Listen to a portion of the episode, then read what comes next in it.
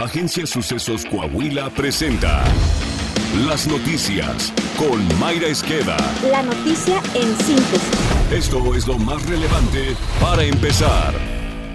Seguridad. Justo ayer le informamos de la situación de homicidios y secuestros que sacuden al estado de Sonora, cuando otro hecho delictivo alertó a la población. En Guaymas, la escuela primaria Nicolás Bravo quedó en medio de una balacera entre autoridades y presuntos secuestradores, quienes estaban apostados en una casa de seguridad cercana al plantel. Una maestra angustiada relató vía mensajes de voz de WhatsApp la escena a los padres de familia, pidiéndoles que no fueran por sus hijos debido al peligro que había en la zona y estar al pendiente de la situación. Papás, informarles que se estoy tirada en el suelo, balazos en estos momentos, yo en mi salón. Por favor, no venga absolutamente nadie, estoy tirada en el piso.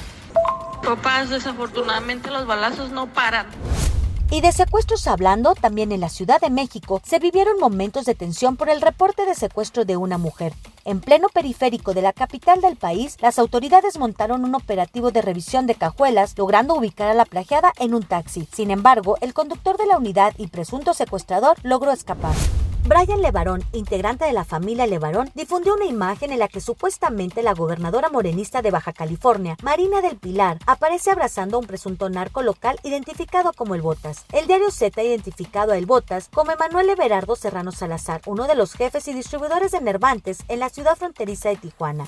Dicho medio publicó la imagen y nombre del sujeto en la nota titulada 42 criminales violentan la capital, el que ahora remetió contra el gobierno de Estados Unidos por las alertas de viaje que ha emitido por el clima de violencia que se vive en gran parte del país fue el propio presidente López Obrador. El mandatario minimizó la preocupación del gobierno estadounidense por la ola de crímenes que se ha vivido en casi todo el territorio nacional y consideró que las alertas de seguridad emitidas por la embajada son asuntos políticos. Es como si yo digo, no vayan a los Ángeles, no vayan a Nueva York. Ni modo que voy a estar diciendo, oigan, no vayan a Nueva York. ¿Cómo va a ir a Nueva York? Es de mal gusto, es de metiches.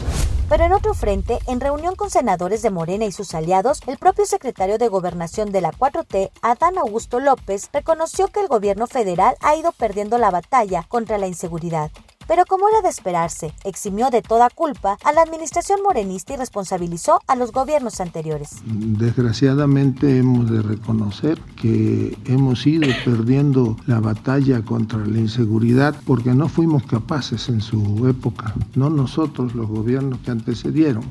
Nacional. La Cámara de Diputados aprobó por unanimidad una reforma a la Ley General de Acceso de las Mujeres a una Vida Libre de Violencia, para que se incluya como violencia física cualquier ataque al usar ácido, sustancia corrosiva, cáustica, irritante, tóxica o inflamable.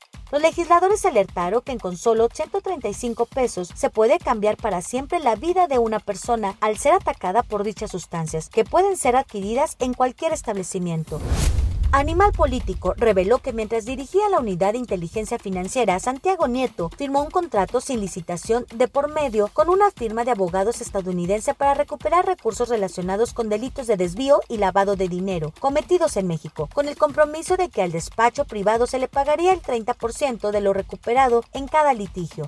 A través de dicho contrato, los abogados impulsaron a nombre de México un juicio en Estados Unidos para reclamar bienes del exsecretario de Seguridad Genaro García Luna por más de 250 millones de dólares en ese país. De ganarse el caso, que hasta ahora avanza en favor de México, 75 de los 250 millones quedarían en manos del despacho y el resto regresaría a las arcas públicas. Una investigación iniciada por la Fiscalía General de la República concluyó inicialmente que dicho contrato es ilegal y que Nieto es probable responsable del delito de uso ilícito de atribuciones confirmaron autoridades federales a Animal Político.